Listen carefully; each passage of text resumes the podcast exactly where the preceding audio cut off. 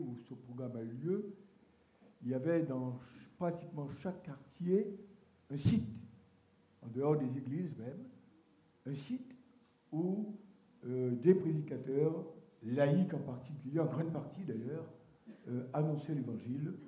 Et suite à ces résultats, on a décidé de continuer ce programme à Madagascar et autres. Pourquoi, pourquoi pas de l'étendre?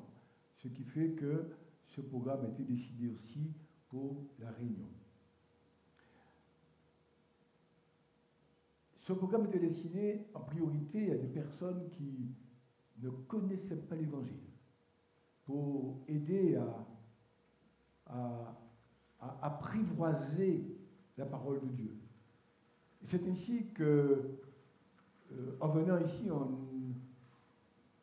dans ce programme, il était question pour nous d'avoir aussi un public non initié, non habitué à la parole de Dieu.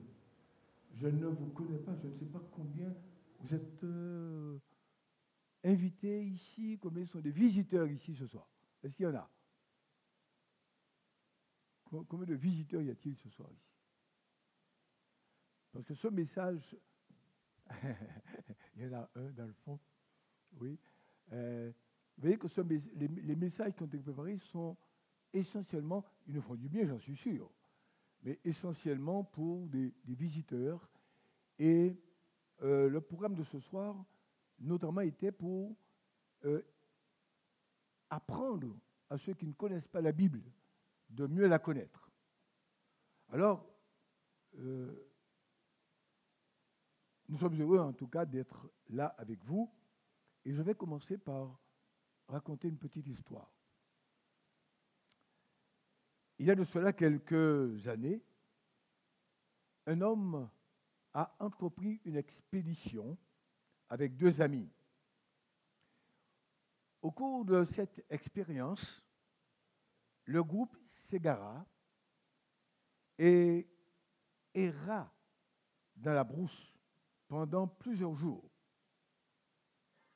Une nuit, il vit au loin une petite lumière Visiblement, il y avait une maison.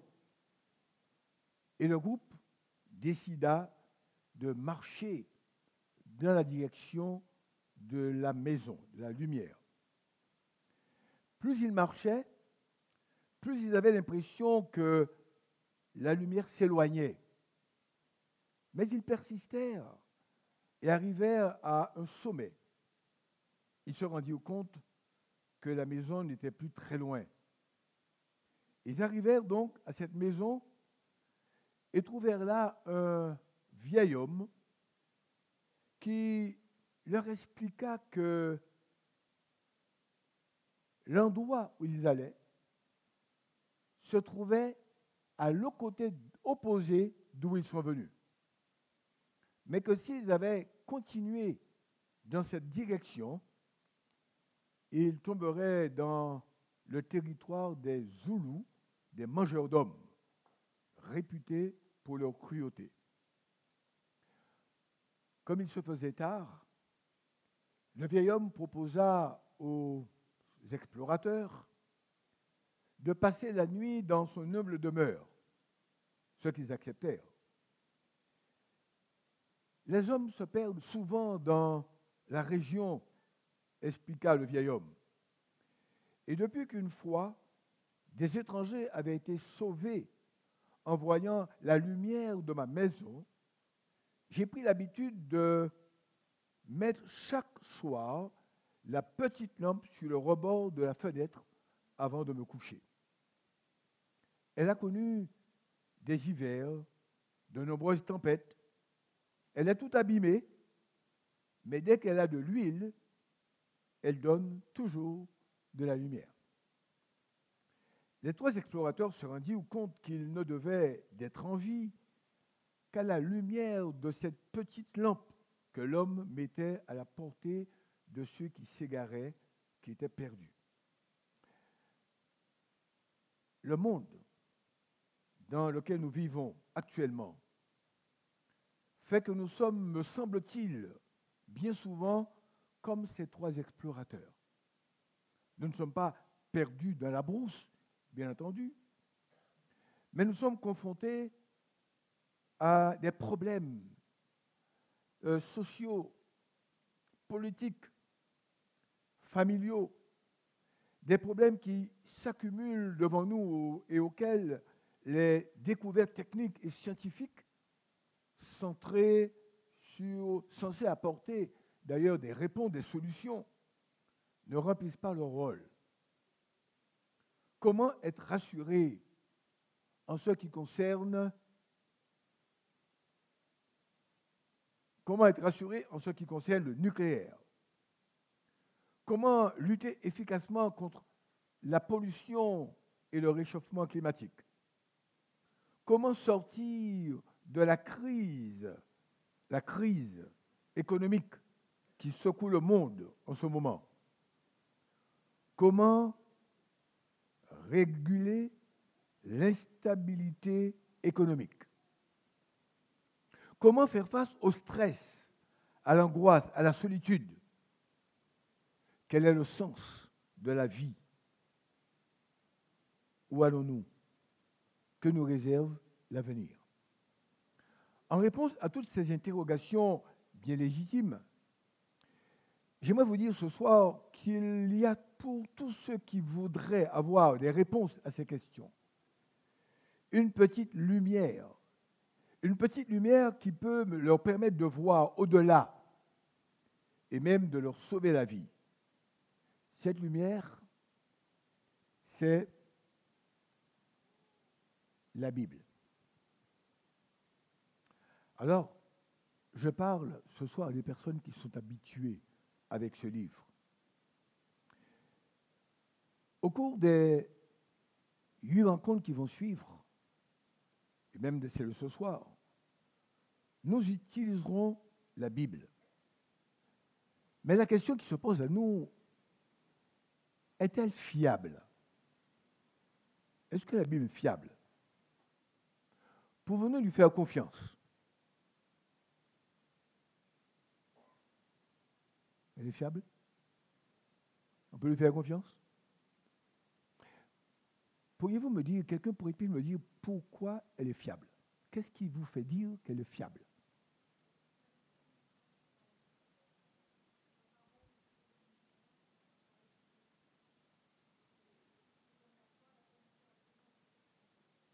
Mais là, vous me, citez, vous me pratiquement un texte biblique, mais qui vous dit que le texte, il est valable, il est vérifié. Une petite seconde.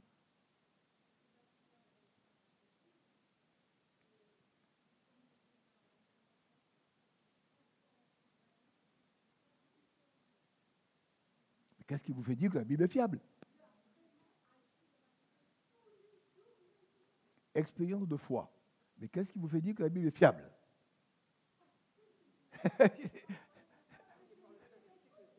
Pardon? Mais vous dites que vous croyez en ce que Dieu dit dans la Bible parce que vous croyez, vous êtes croyante. Mais qu'est-ce qui vous permet de dire à un non-croyant que la Bible est fiable, qu'on peut lui faire confiance? Pardon?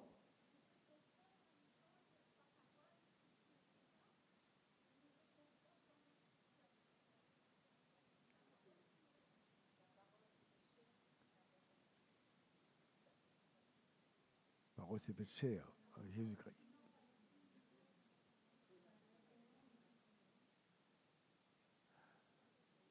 Alors, au début, la Bible ne se présentait pas sous cette forme, vous le savez. Et elle était écrite en hébreu, en araméen, pour l'Ancien Testament notamment, sur des rouleaux, des parchemins, du papyrus. Et les auteurs étaient des hommes de culture différentes, qui exerçaient des métiers divers. Les quatre premiers livres de la Bible ont été écrits par qui déjà?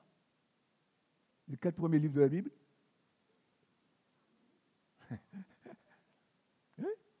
Oh, Il semble que vous hésitez à lire ça. Par Moïse, effectivement. Et les auteurs, donc, étaient des hommes de cultures différentes, qui exerçaient des métiers différents. Et lors d'une visite personnelle à Jérusalem en 332, Alexandre le Grand apprit qu'il y avait dans la Bible une prophétie, notamment celle du livre de Daniel, qui disait que la Grèce, dont il était le maître, devait vaincre le royaume perse. Alors, soucieux de savoir ce qu'il était exactement, lui, Alexandre, demanda que non seulement la prophétie en question soit traduite en grec, mais que tout l'Ancien Testament soit traduit en grec. Cette version s'appelait comment? Cette version en grec s'appelait comment? Merci. Qui a dit ça? La Septante. Qui a dit la Septante?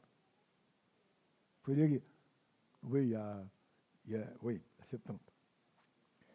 Le Nouveau Testament a bien entendu été écrit euh, plus tard, entre 40 et 100 après Jésus-Christ. Il comprend les évangiles, des lettres adressées par les apôtres aux églises et des lettres aussi euh, personnelles.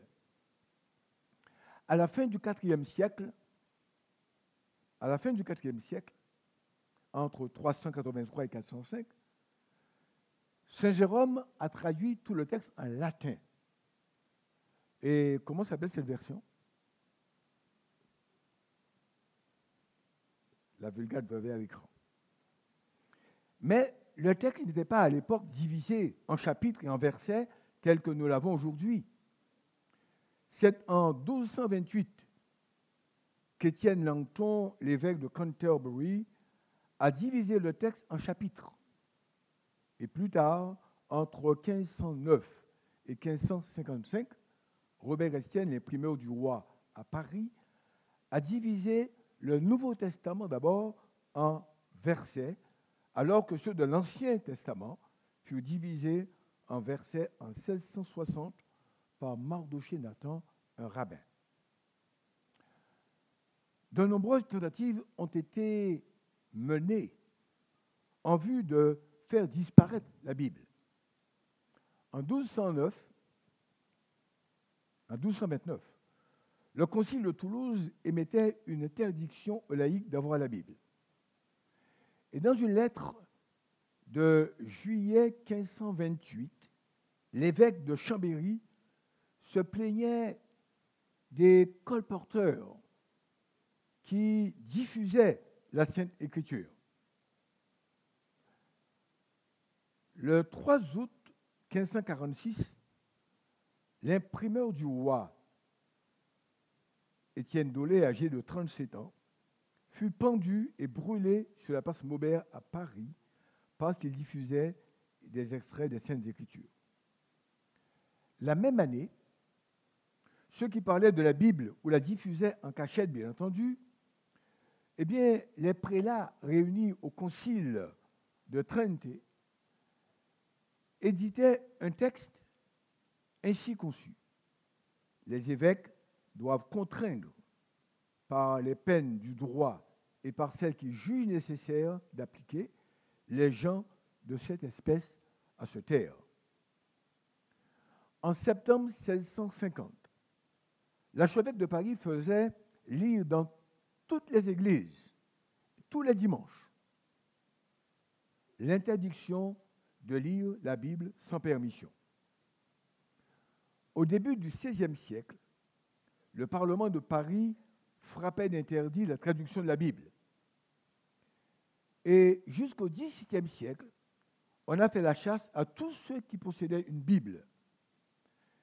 Et on brûlait non seulement les Bibles, mais ceux qu'on trouvait euh, avec une Bible chez eux, on les brûlait sur les places publiques.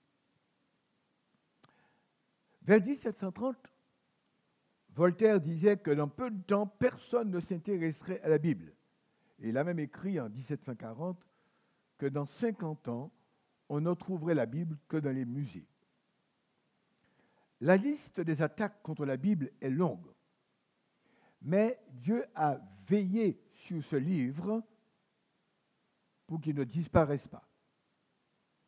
Entre 1874 et 1880, Louis II, un pasteur protestant et théologien suisse, a traduit à partir des textes originaux, donc euh, en grec, la Bible en français. Cette version s'appelle s'appelle la seconde. C'est d'ailleurs de nos jours celle qui semble être encore le plus utilisée. Aujourd'hui, la Bible est traduite dans environ 2300 langues et dialectes. Et malgré les moyens informatiques dont nous disposons aujourd'hui, smartphones, CD, CD, DVD, MP3, synthèse vocale, etc., tablettes, plus de 2 millions, de 20 millions d'exemplaires sont vendus chaque année. Comme la lampe de ce vieil homme.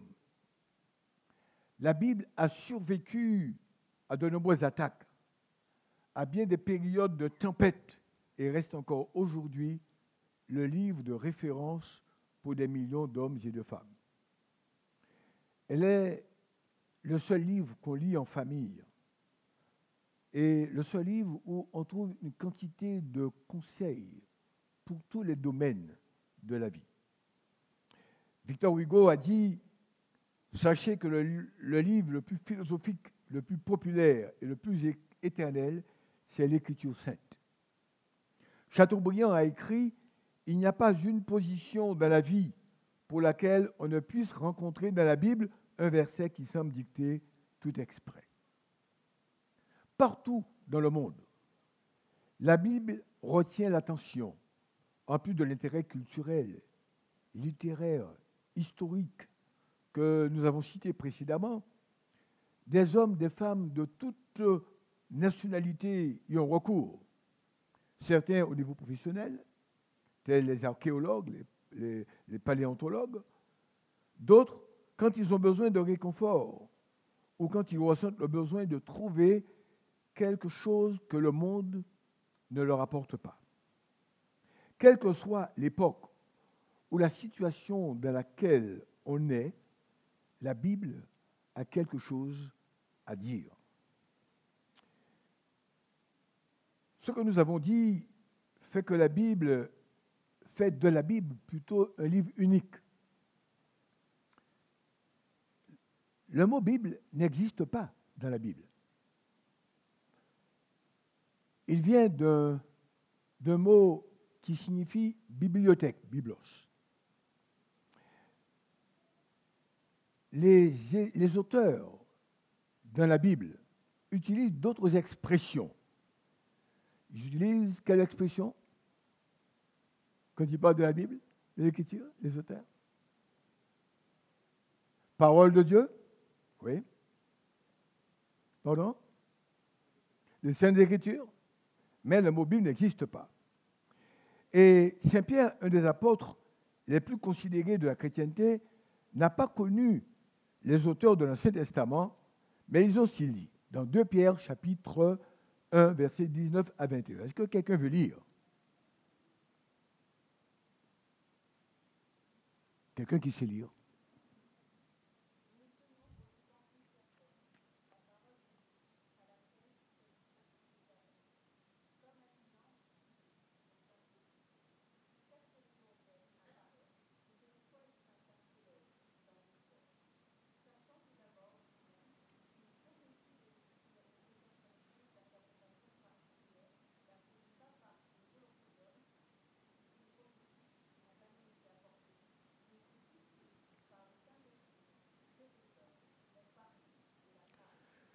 C'est en effet ce que disent les auteurs eux-mêmes.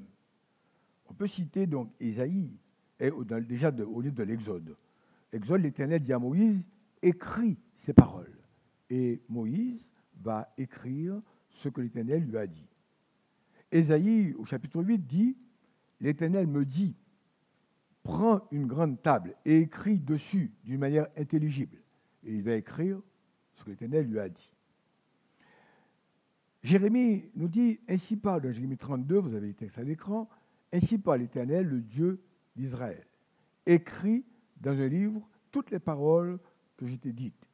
Et Habakkuk, l'Éternel m'adressa la parole et il dit, écrit la prophétie. Le fait que les auteurs disent avoir écrit ce que Dieu leur avait dit peut ne pas suffire pour convaincre que la Bible est un livre inspiré de Dieu. En tout cas, ce fut le cas pour moi. Parce que lorsqu'on n'est pas euh, croyant, comme je l'ai été au début, on a besoin d'autre chose pour croire que la Bible n'est que ce que dit la Bible est crédible, est parole inspirée de Dieu. Lorsqu'on regarde, on jette un coup d'œil d'ensemble sur le texte biblique, on constate que Jésus est le personnage central de la Bible. Vous êtes d'accord avec ça? On le trouve dans la Genèse? Est-ce qu'on trouve Jésus dans la Genèse? Genèse. Dans?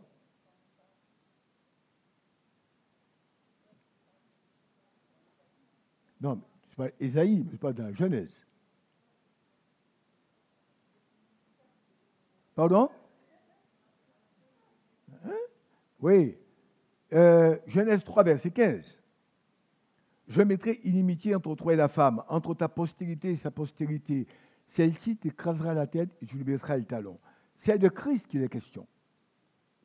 Comme la Bible s'explique par elle-même, nous pouvons voir ailleurs qu'il s'agit de Christ. Et je crois que c'est lorsqu'on commence à vouloir interpréter la Bible autrement que par elle-même qu'on crée des scissions, des divisions. Comme la Bible s'explique par elle-même, il nous faut trouver donc un texte disant qu'il s'agit bien de Jésus. Ce texte existe-t-il? Est-ce que ce texte existe? Qui dit que la postérité il s'agit bien de Jésus. Oui ou non? Ah. Eh bien, ce texte existe. On le vérifie dans Galates 3, verset 16.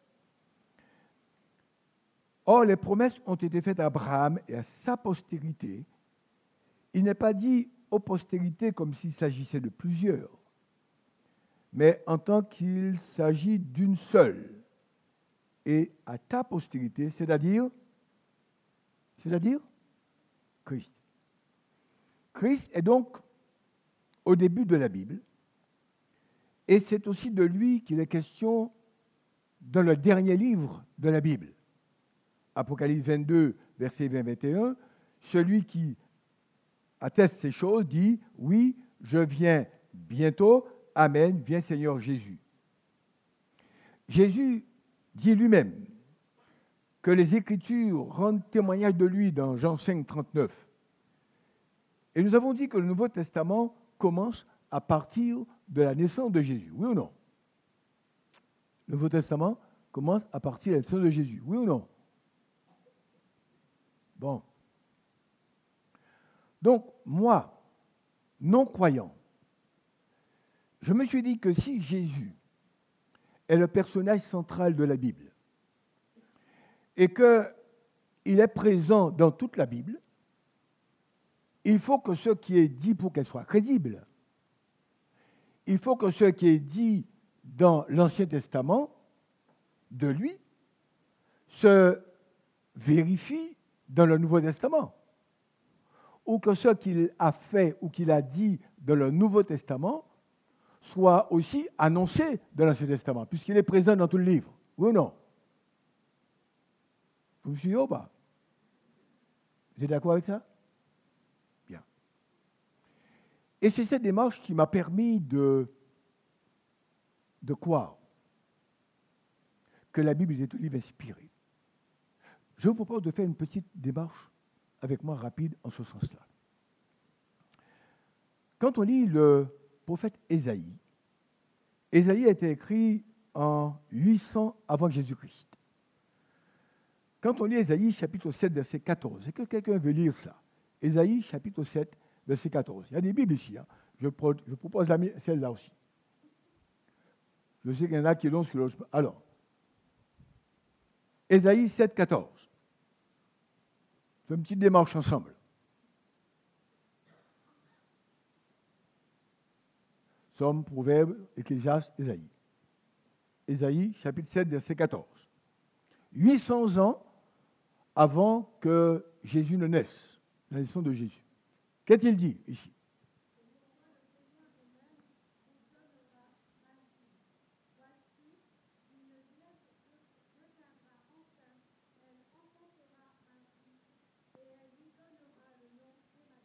Bien. Nous avons pour habitude de lire ce texte. Mais je dis que quand on lit la Bible, il faut se mettre à la place de ceux qui, qui étaient là à l'époque. Imaginons que vous étiez à l'époque d'Ésaïe et que vous entendez Ésaïe dire qu'une vierge sera enceinte. Quelle serait votre réaction? Hein? Il a un problème, ce gars. Non, il, il a un problème. Une vierge enceinte? Non. Ce n'est pas crédible. En plus, Ésaïe va donner le nom de l'enfant, un garçon et son nom.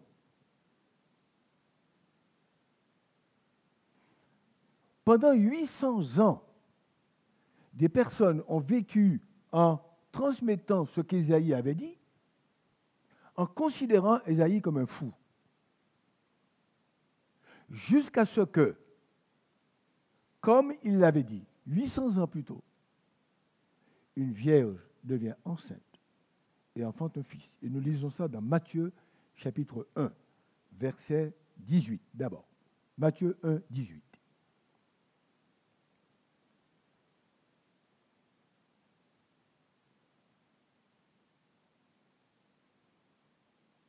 Matthieu 1, 18, le premier qu'a trouvé peut lire, ou la première.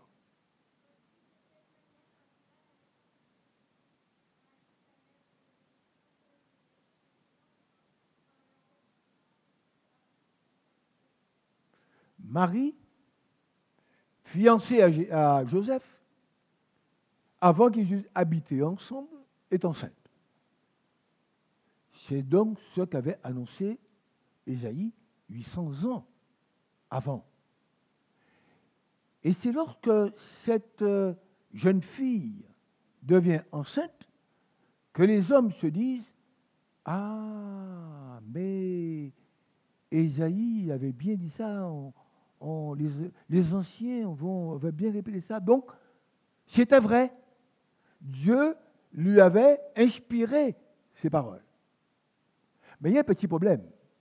C'est que quand on lit Matthieu, toujours au chapitre, toujours au chapitre 1, au verset 22, qu'est-ce qu'il dit?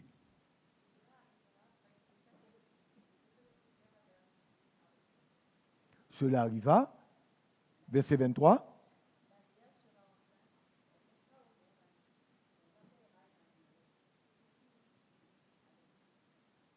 Vous voyez, c'est lorsque la prophétie s'accomplit que le prophète devient crédible. Maintenant, moi, incrédule, ça ne me suffisait pas. Coïncidence peut-être avec, je ne sais pas, le hasard. Ensuite, je lis Michée. Michée, chapitre 5, verset 1. Michée, c'est un contemporain d'Ésaïe donc, euh, il est aussi aux environs de 800 ans avant. Michée, chapitre 5, verset 1. Qu'est-il dit là? Michée, chapitre 5, verset 1.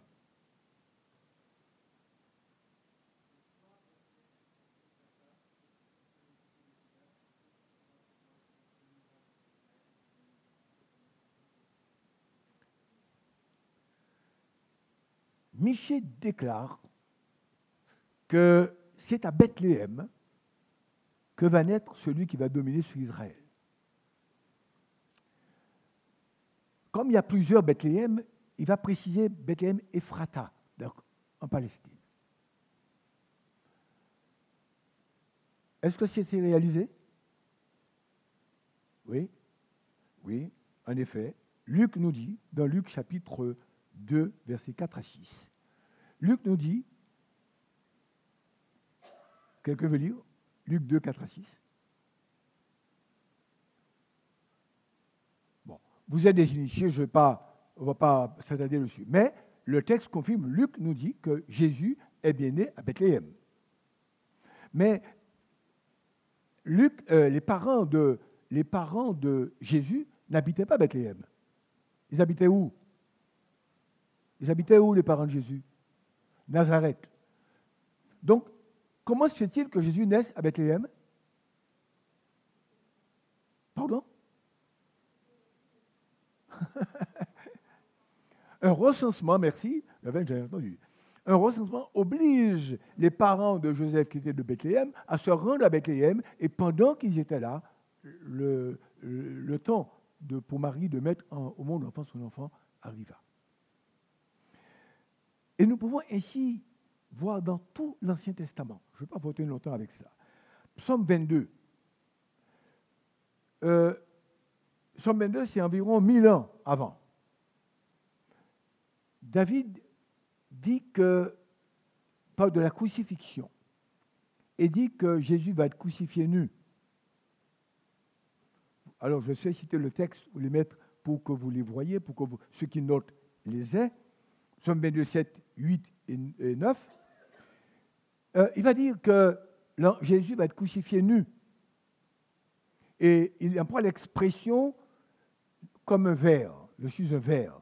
Et il y a un, proverbe qui dit quand on est un arrière, on est nu comme un verre. Est-ce que Jésus a été crucifié nu? Oui ou non? Oui, oui, oui. Alors vous avez les textes aussi, je les mets à l'écran, c'est Matthieu 27 pour ceux qui notent, crucifié nu. Maintenant, il y a des détails de la crucifixion. Je vous donne un petit détail de la crucifixion. Il est dit dans Matthieu chapitre 27, verset 34. Est-ce que quelqu'un veut lire ça? On va lire, c'est intéressant ça. Un petit détail. Matthieu 27, 34. Et quelqu'un cherche un autre, Marc 15, 36. Premier qui a trouvé Matthieu 27, 34.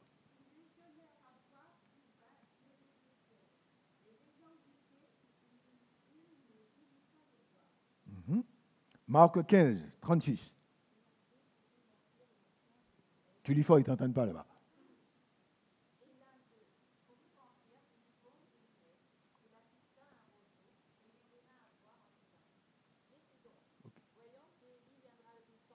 Merci. Ce sont des détails.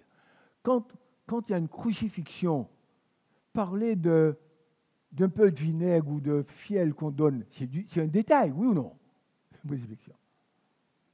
C'est anodin, ça. Parlez-moi des blessures, parlez-moi de, des clous, mais pas de, vinaigre. Or, même ce petit détail est annoncé dans l'Ancien Testament. Je vais découvrir ça dans Psaume 69, verset 22. Psaume 69, verset 22.